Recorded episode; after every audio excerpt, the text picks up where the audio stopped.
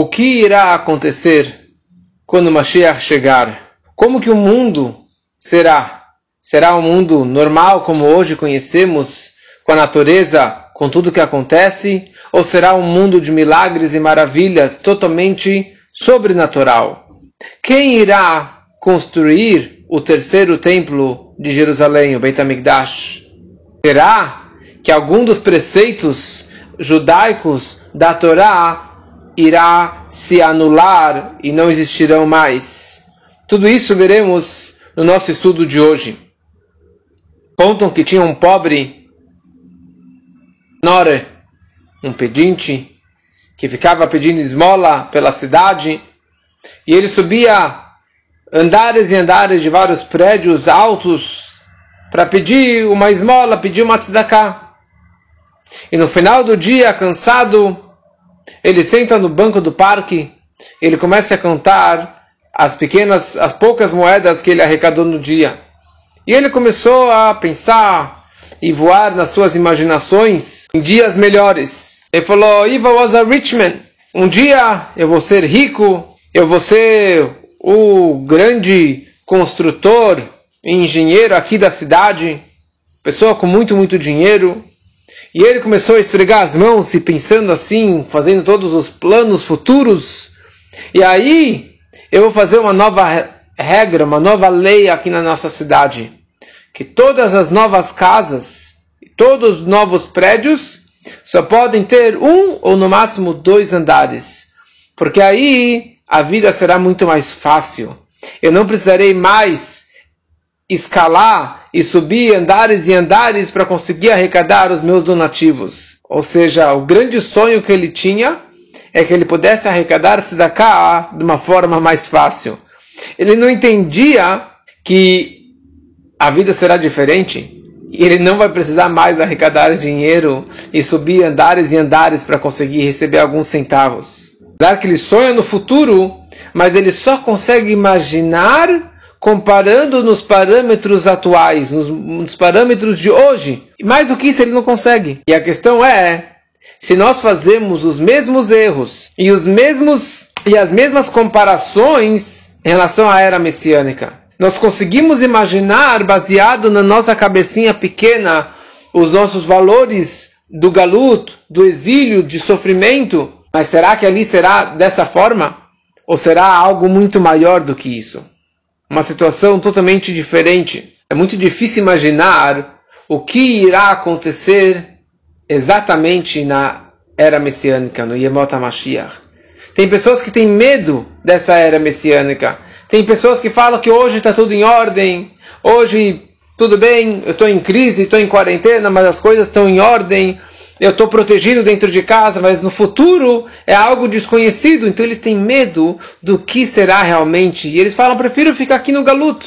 Como tem uma história do Rab Nachum de Chernobyl, que certa vez ele se hospedou numa estalagem judia, numa, num shtetl afastado, tendo um grande tzadik, uma pessoa de um nível espiritual muito elevado, ele acordou meia-noite e foi fazer o Tikkun Chatzot, uma reza chorando em lembrança à destruição do templo e dos sofrimentos do galuto que nós temos hoje em dia. E ele chorando chorando, sentado no chão, com cinzas na cabeça, de repente o estalajadeiro despertou e ele saiu correndo. E ele viu lá o grande tzadik, o homem sentado no chão com uma vela nos pés dele e com um saco na cabeça com cinzas chorando e chorando. Daí ele se assustou. Daí perguntou, Rebbe, o que, você está fazendo? Eu estou chorando pela destruição do templo e pelo galut. O Rebbe perguntou, o Tzadik perguntou para ele, você não quer que Mashiach chegue? E que nós todos vamos para Jerusalém o mais breve? Ele falou, olha, eu não tenho certeza, eu não sei direito, preciso me aconselhar com a minha esposa. Depois de um tempo ele volta e falou, não, minha esposa não concordou. Porque ela falou: como que a gente pode ir para Jerusalém e abandonar todos os gansos e as galinhas, os pintinhos que nós temos aqui no nosso sítio, na nossa casinha? Raham falou para ele: e se os cosacos vierem aqui e roubarem tudo e pode até castigar vocês, bater em vocês, até matar? Falou, olha, não sei, preciso falar com minha esposa. Ele volta e fala, olha, fala para o seu Rebbe, falou a esposa dele, fala para o seu Rebbe, para o Tzadik, para que ele reze que Mashiach ele chegue e que ele leve os cosacos junto consigo para Jerusalém e deixe a gente aqui na nossa casinha, no nosso galuto.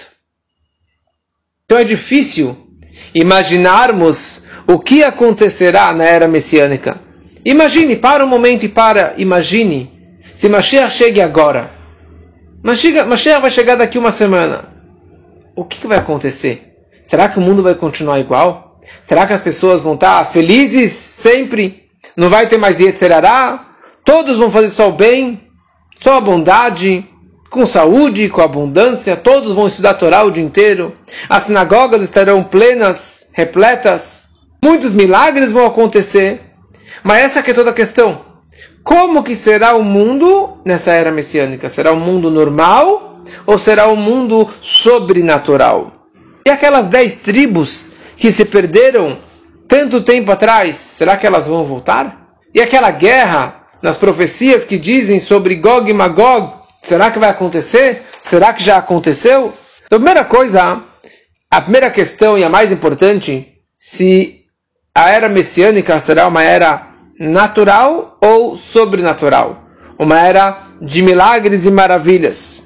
Profeta da redenção, profeta Isaías, Yeshayahu, ele escreve no seu livro, nas suas profecias, várias e várias frases descrevendo a pessoa do Mashiach.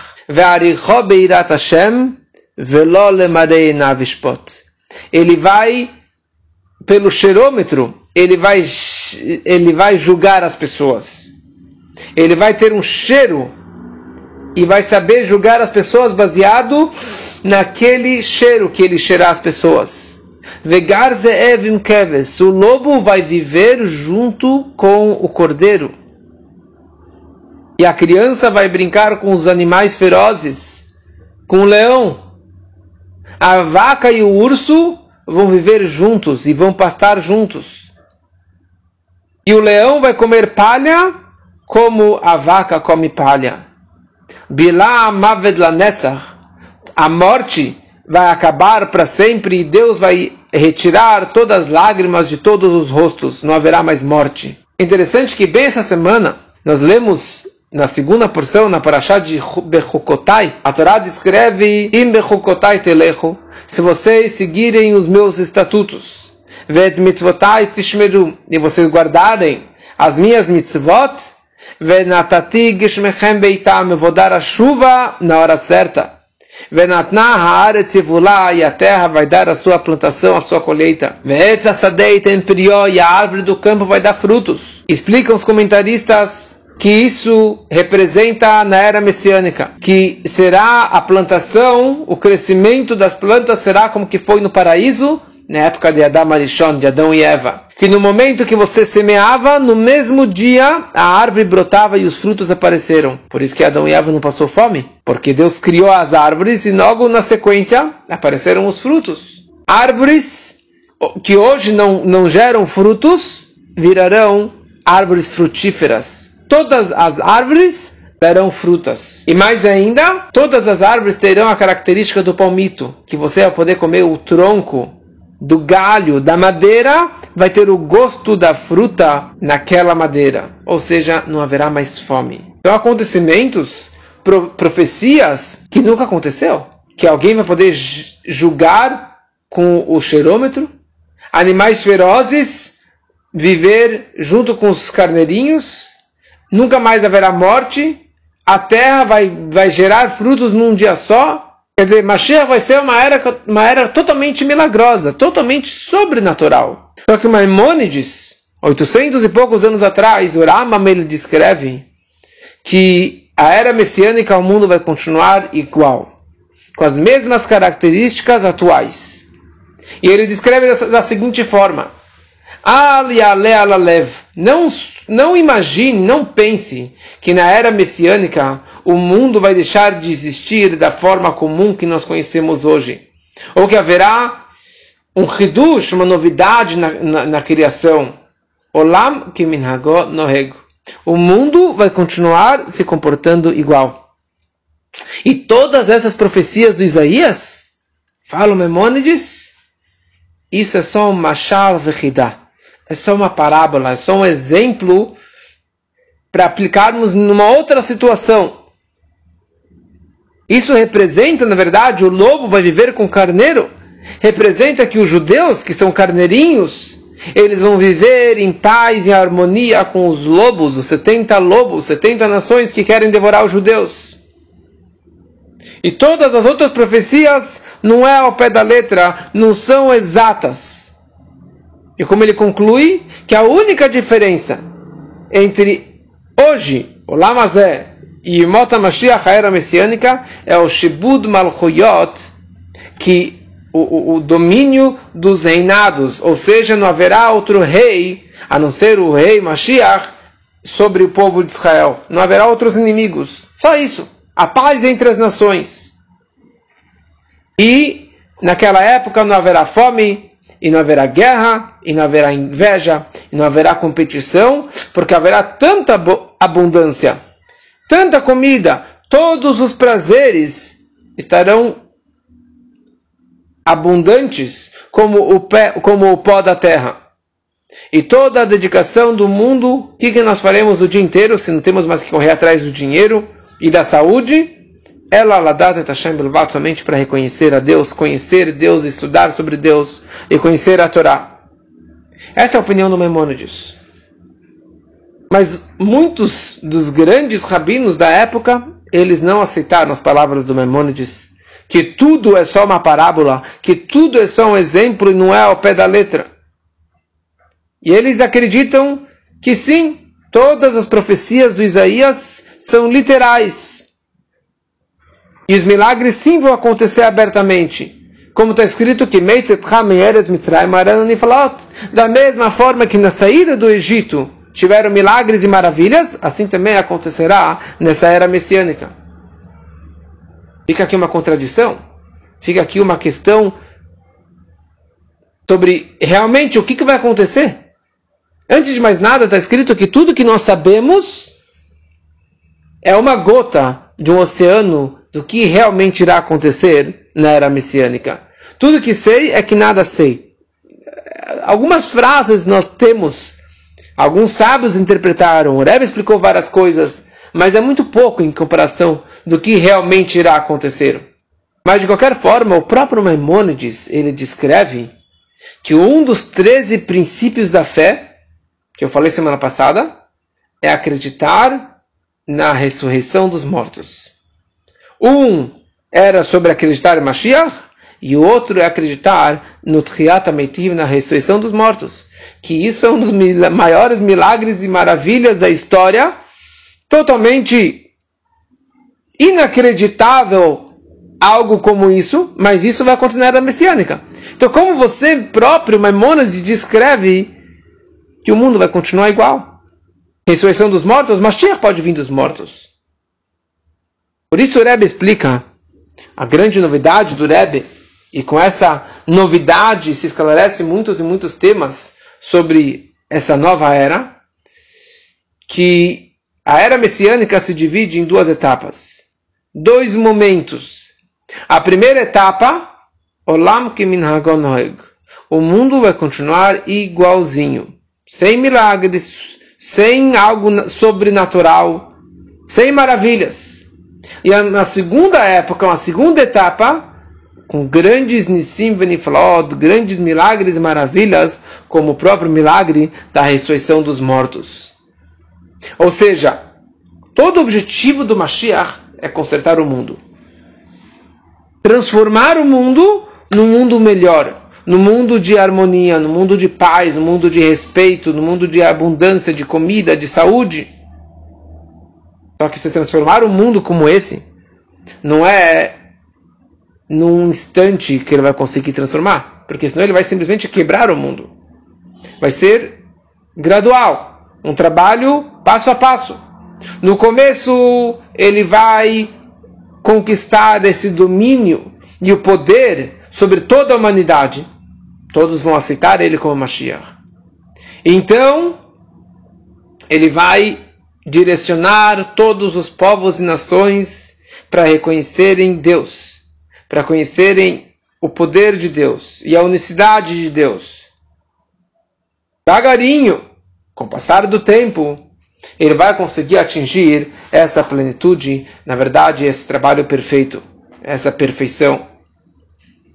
E isso tudo, esse trabalho, vai preparar e possibilitar chegarmos a uma segunda etapa, uma segunda época, na qual haverá milagres e maravilhas, entre elas a ressurreição dos mortos, é, que é algo totalmente sobrenatural. Com isso, se esclarece essa contradição. Se será uma época natural ou será uma época sobrenatural. Primeiro momento, o mundo será igual. E numa segunda etapa, aí sim irá acontecer vários milagres e maravilhas. E aqui entramos na terceira questão. Quem irá construir o terceiro templo, o terceiro Beit HaMikdash? Deus? Mashiach? O povo de Israel? Quem, quem vai construir na prática? Tem várias fontes de sábios para um lado e para o outro. Totalmente contraditórios. Por um lado está escrito que Deus vai construir, ou na verdade já construiu o terceiro templo. Ele já está, Amigdash Hashem Koninu Yadecha, já está preparado lá nos céus. E ele simplesmente vai descer, download, vai descer lá de cima aqui para a terra. Assim o Zor descreve, o Rashi descreve isso. Só que em outros lugares, como o Maimonides e o Medrash, descreve que o homem vai construir. Nós aqui embaixo vamos construir o terceiro templo. Na prática, quem que vai construir? O Rebbe explica que, na verdade, é a junção dos dois. O terceiro Betamigdash será construído através do homem e através de Deus também. E aqui temos duas opções. Uma, que parte do templo será construído do céu, já vai vir pré-pronto, né? Hoje com, com todas essas casas já preparadas que vem com um caminhão, um guindaste, já levanta a casa e só falta bater os últimos martelos, os últimos pregos. Então nos entendemos mais ou menos como que o terceiro templo já vem pr pronto. E só vai precisar colocar as portas, os portões do Beit HaMikdash.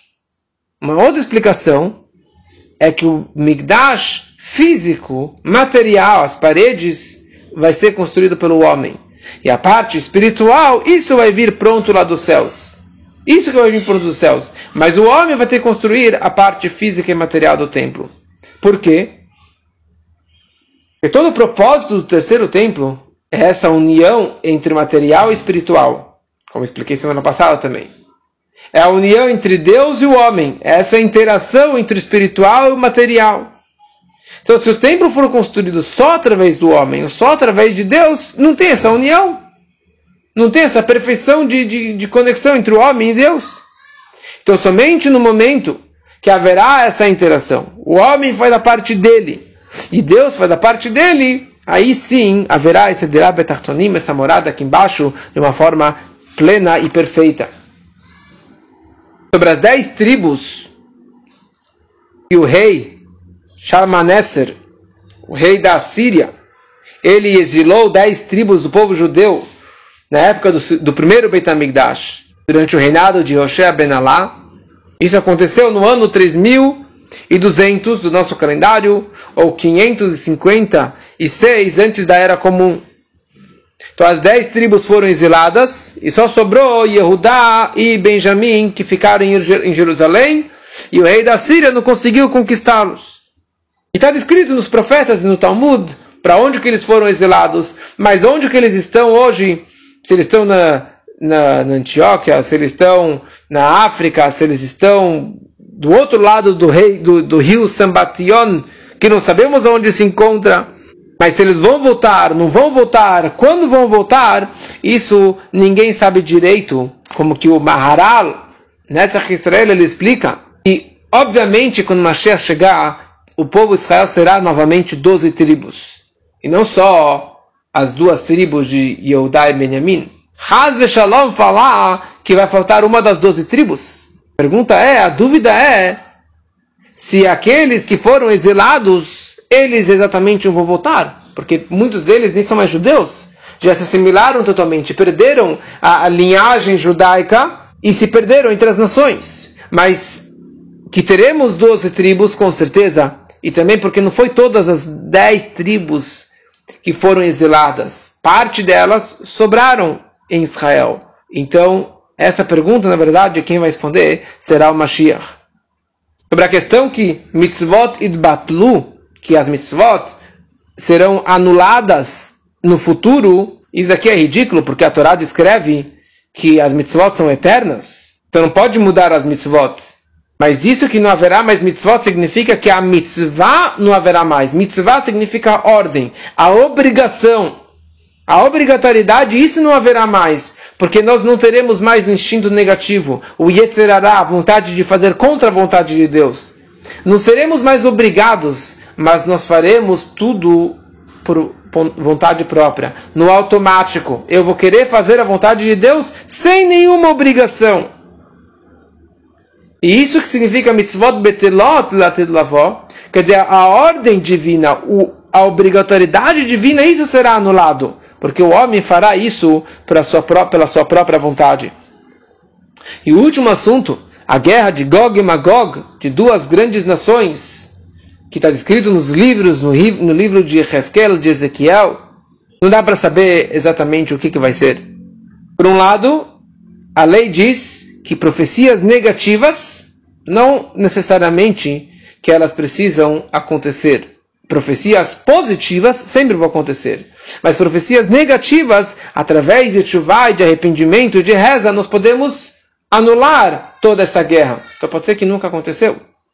Outros dizem que na, na Segunda Guerra Mundial já foi a guerra entre várias nações, entre vários povos, e isso já aconteceu e que nunca vai acontecer, nunca mais vai acontecer essa guerra. E outros dizem que seria uma guerra das estrelas, né? Uma guerra espiritual entre o bem e o mal, e não uma guerra material.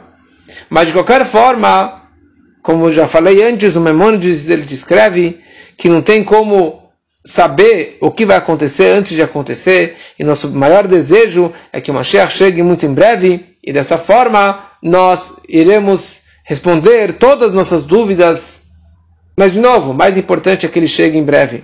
Semana que vem vamos falar quem é o Mashiach.